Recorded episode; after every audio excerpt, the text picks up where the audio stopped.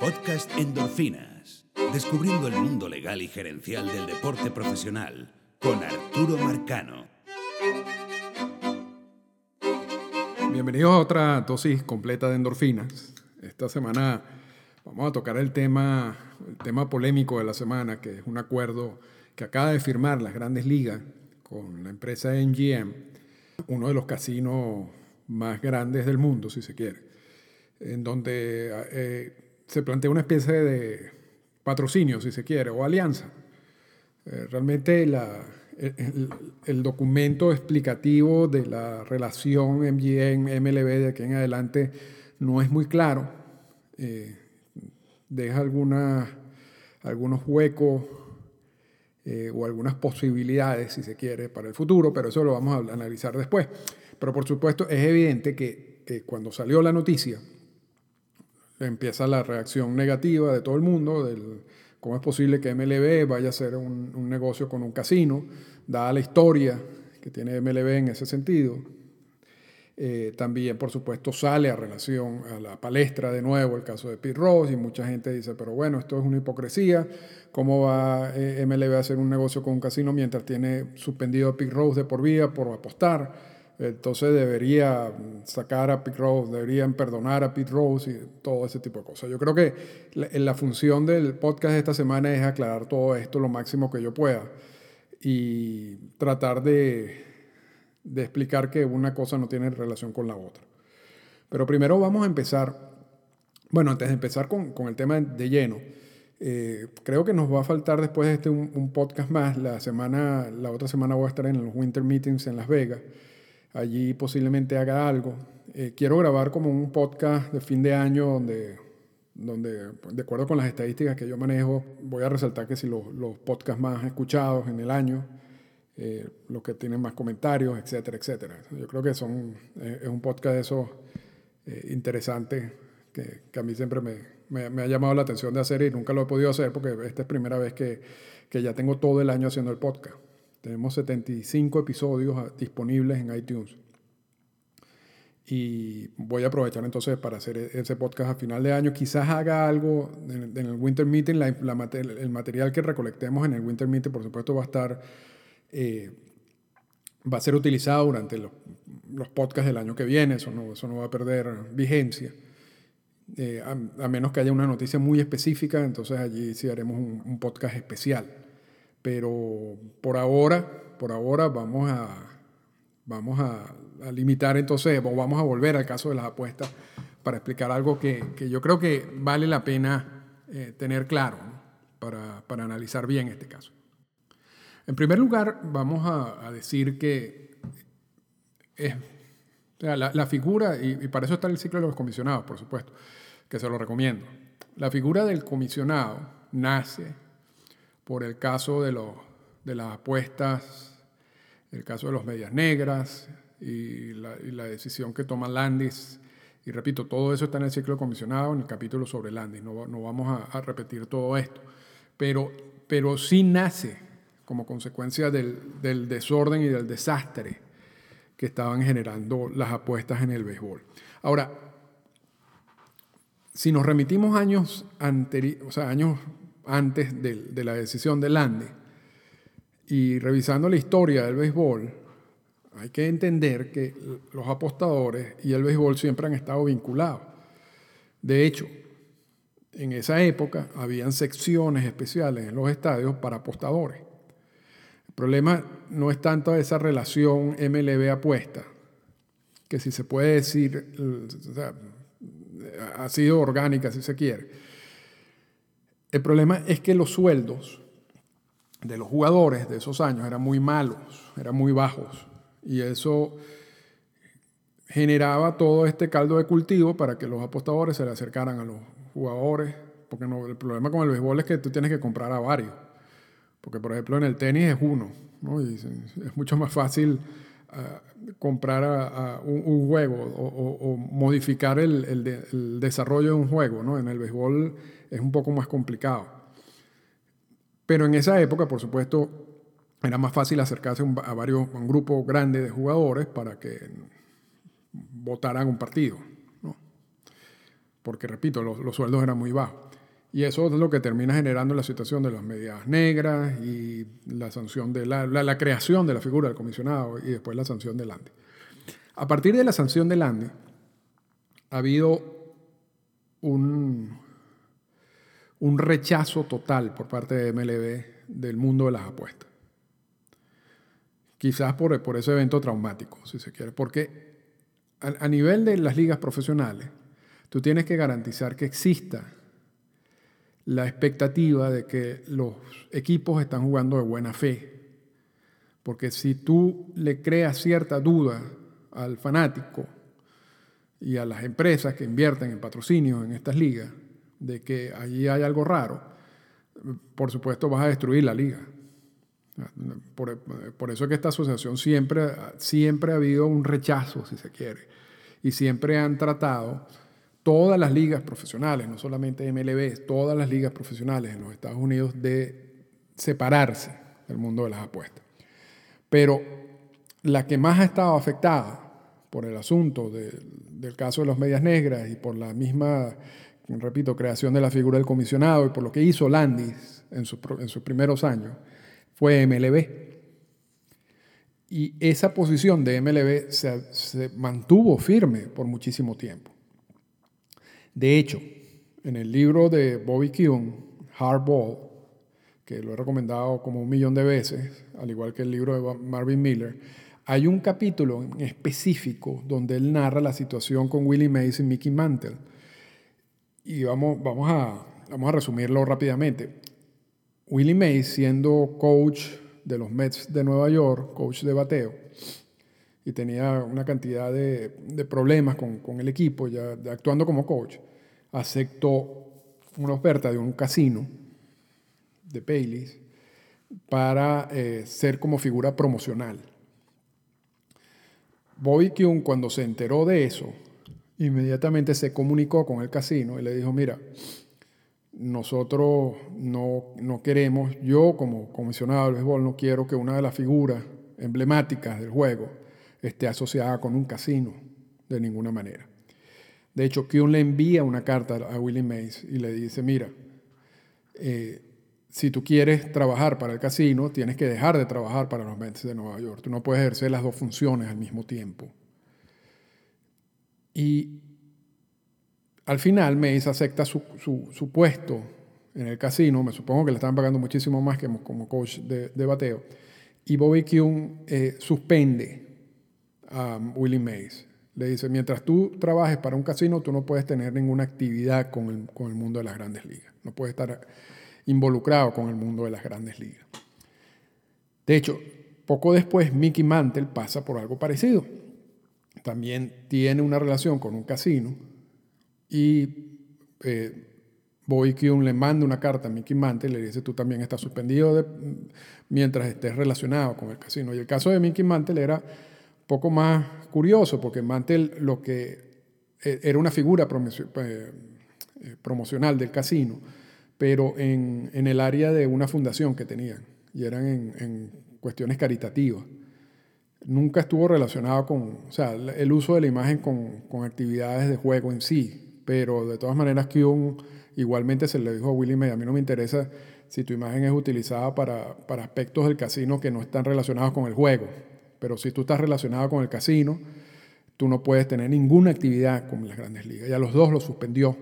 Y de hecho, cuando sale Kuhn y entra Peter Uberoff, el nuevo comisionado, inmediatamente una de las primeras decisiones de Uberoff es eliminar la sanción que había sobre, sobre Mickey Mantle y Willie Mays. Pero vamos a ir mucho más en, esa misma época, mientras Bobby Kuhn estaba suspendiendo a Willie Mays y a, y a Mickey Mantle, por simplemente está asociado con el casino, más nada salió a relucir que algunos dueños de equipo tenían acciones en algunos casinos. Y entonces se creó una política donde los dueños de equipos no podían tener acciones en casinos. Y también se creó una controversia porque habían dueños de equipos que tenían acciones en hipódromos. Y en hipódromos se apuesta también. Entonces, quien reflexiona y dice, no es lo mismo un hipódromo que un casino, pero al final también crea una política interna donde tú no puedes ser dueño de equipo y ser dueño de un hipódromo, tener acciones en un hipódromo. Pero lo, que quiero decir con, este pequeño eh, repaso histórico es que luego de Landis, o sea, básicamente desde 1919 hasta Manfred, porque no vamos a incluir a Celica en esto, eh, ha habido siempre un rechazo frontal, frontal por parte de MLB al mundo de las apuestas, incluso a la asociación de cualquiera con el mundo de las apuestas, como institución, porque después vamos a hablar de la regla 21, que es la que se refiere a los jugadores. Cuando llega Manfred, empieza a cambiar el panorama en los Estados Unidos sobre las apuestas, porque hasta hace muy poco era ilegal apostar en juegos, en actividades deportivas, en todos lados, a menos en Las Vegas. Una decisión de la Corte Suprema de Justicia de este año, de mayo de este año, permite o permitiría a los estados pasar sus propias, aprobar sus propias leyes para que la gente de esos estados apueste en, en, en, juegos deportivos, en juegos de deporte, de las distintas ligas. Eso estaba prohibido antes de mayo de este año. Pero con la decisión de la Corte Suprema de Justicia, ahora cada estado puede promulgar una ley que diga aquí las apuestas en las actividades, en, juegos de, deporte de las ligas profesionales está permitido, o, o puede no hacerlo. Es potestad de cada uno de los, estados. Cuando llega Manfred, o es nombrado Manfred como comisionado, ya empieza este proceso de, demandas y ya uno en esos momentos pareciera de que lo que ocurrió en mayo de este año iba a pasar. Porque la, sentencia en la cual se le da básicamente la exclusividad a, Nevada eh, tenía ciertas fallas y, muchos de los analistas legales pensaban de que eventualmente la Corte Suprema de Justicia le iba a dar libertad a los, todos los estados para que emitan, eh, promulguen sus propias leyes en relación a las apuestas. Y Manfred dice, mira, hay que entender que el panorama de las apuestas hoy en día en los Estados Unidos es muy distinto al de la época de Landy y es muy distinto al de la época de Kuhn. De hecho, Adam Silver, el comisionado de la NBA, ya en ese momento, hace años, estaba diciendo es necesario que la NBA se sincerice en este tema y llegue a un acuerdo con las casas de apuesta. ¿Por qué? No porque van a, eh, a permitir que los jugadores apuesten y que los umpires, los referí, los árbitros apuesten, no. Lo que pasa es que estos son, se, se mueve tanto dinero pero tanto dinero en lo que son las apuestas ilegales, bueno, legales e ilegales, que ahorita no serían ilegales. Y estamos hablando de posiblemente por, distintas proyecciones cientos de miles de millones de dólares por año, que estas ligas dicen, pero bueno, si, si aquí estas casas, estos casinos, estas casas de apuestas, está moviendo tanto dinero con nuestro producto, sería bueno que nosotros tuviéramos una parte de eso, un, mordisco ¿no? de esas ganancias, porque realmente lo que la apuesta, la apuesta la están haciendo usando nuestro producto, usando nuestra actividad. Y si nosotros recibimos un pequeño porcentaje de todas las apuestas que se genera, que genera la NBA, que genera MLB, que genera la NFL, estamos hablando de una cantidad de dinero bastante amplia, pero muy, muy grande, si se quiere. Entonces ya empiezan la presión, la presión por las distintas ligas de decir, bueno, si esto va a ser legal, yo quiero también participar en esto. Ya la NBA y la NFL tienen acuerdos con casinos. La MLB no, no, no había llegado a un acuerdo con nadie hasta que el día de ayer se anunció este acuerdo que existe que va, a existir entre MGM y MLB. Parte de la definición del acuerdo, o sea, el acuerdo no está bien definido.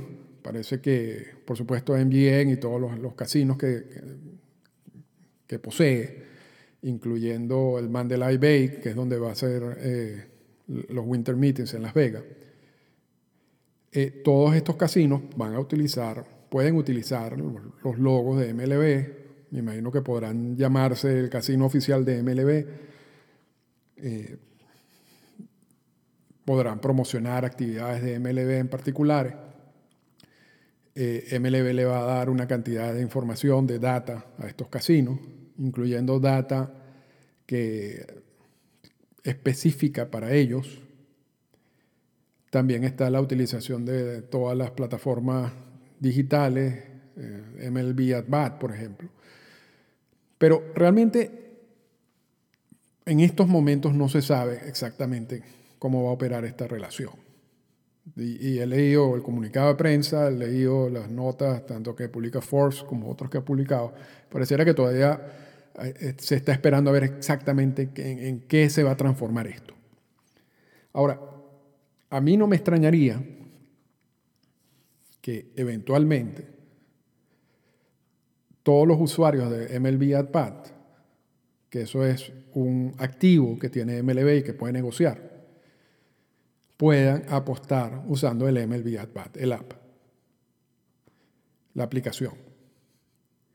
Y las apuestas que tú hagas a través de la aplicación de MLB AdPad y que lo vas a hacer eh, coordinado con los casinos de MGM, y te estoy diciendo, esto estoy elucubrando de lo que puede ser el negocio, porque realmente el negocio que están planteando ahorita no tiene mucho sentido, más que todo que una, es, una, es una alianza, una sociedad, pero no, no, no, no uno no ve, o sea, apartando, va a haber un, dinero, por supuesto, en todo esto, como patrocinio y eso, pero no, esto, esto va a ir mucho más allá de, de lo que se está planteando. Entonces yo estoy eh, elucubrando de lo que puede suceder en el futuro. Esto, esto, no es, esto no lo está diciendo MLB ni nadie, esto lo estoy pensando yo. Entonces, MLB con esta cantidad de, personas que usan el, el, app, la aplicación, le va a permitir a todas esas personas apostar a través de la aplicación. Y todas las apuestas que se generen por la aplicación, va a haber un porcentaje amplio que se va a quedar en MLB. Entonces estamos hablando de un mega negocio, un mega negocio si eso termina siendo eso. Eh, que yo no tengo dudas de que va a ser así. Pero es mi, es mi posición. Ahora, vamos a aclarar dos cosas para cerrar este, este tema.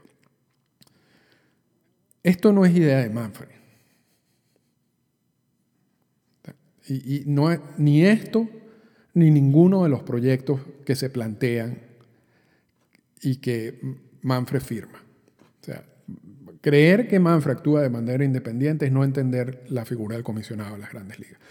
El comisionado de las grandes ligas es un empleado de los dueños de equipo. Y los dueños de equipo le dicen al comisionado de las grandes ligas lo que tiene que hacer. Si los dueños de equipo no estuvieran interesados en asociarse con un casino, le hubieran dicho a Manfred no te asocies con un casino. Ahora, el mensaje fue asóciate con un casino, porque el resto de la liga lo están haciendo y aquí va a haber mucho dinero y nosotros tenemos que tener una, una parte de, ese dinero que todo esto va a generar en el futuro reciente. Y Manfred va y hace el acuerdo. Y así como Manfred opera en este sentido, lo hace con el resto de, de los mandatos y de las órdenes que tienen de los dueños de equipo. Entonces no es que Manfred se le ocurrió un día en la mañana, mira, vamos a hacer un acuerdo con un casino, lo hizo y después informó a los dueños de equipo. Eso, o sea, quien lo plantea así no está entendiendo para nada cómo, cómo funciona la oficina del comisionado. De hecho, el último comisionado que trató de actuar de manera independiente fue Faye Vincent y también está en el ciclo de comisionado. Y a Faye Vincent lo votaron cuando este dijo, no, yo soy independiente, yo estoy aquí para defender los mejores intereses del juego. Y le dijeron, no, señor, usted es empleado de nosotros, chao. Así terminó Faye Vincent. Entonces, cuando suceden estos negocios y cuando se plantean, yo creo que está bien, por supuesto, que digan, esto es una locura de, Manfred, porque Manfred es la cara de MLB, o sea, en el sentido de la oficina del comisionado, es el jefe de la oficina del comisionado, el comisionado. Pero, ¿por qué no le echan la culpa a los dueños de equipo? Si los dueños de equipo son los que están dando la orden, entonces es decir, los dueños de equipo se volvieron locos en estar intentando eh, asociarse con, con casinos. Realmente Mafia lo que está haciendo es, continuar, es, respetar la orden que le están dando. O sea, pero bueno, eso es, para eso es para que entiendan cómo funciona esto, pero esto lo hemos dicho varias veces. Ahora vamos al caso de Pete Rose. ¿Cómo cambia esto la situación con Pete Rose? Y la respuesta es no lo cambia para nada. Absolutamente para nada. Hay una regla en el libro de reglas de las grandes ligas que además está en todos los clubhouse de todos los equipos y en español, en inglés y además y no no no una copia una copia son como afiches eh, grandísimos en cada uno de los dogados, que es la regla 21 y específicamente la regla 21D. Y en la regla 21D te establece dos escenarios. Uno de los escenarios es que cualquier, un jugador, umpire o empleados de, de algún equipo de grandes ligas que se le demuestre que ha apostado en un juego en el cual no tenga participación, es decir, en otro juego, sea, en un juego donde ellos no estén participando, es, va a ser suspendido por un año.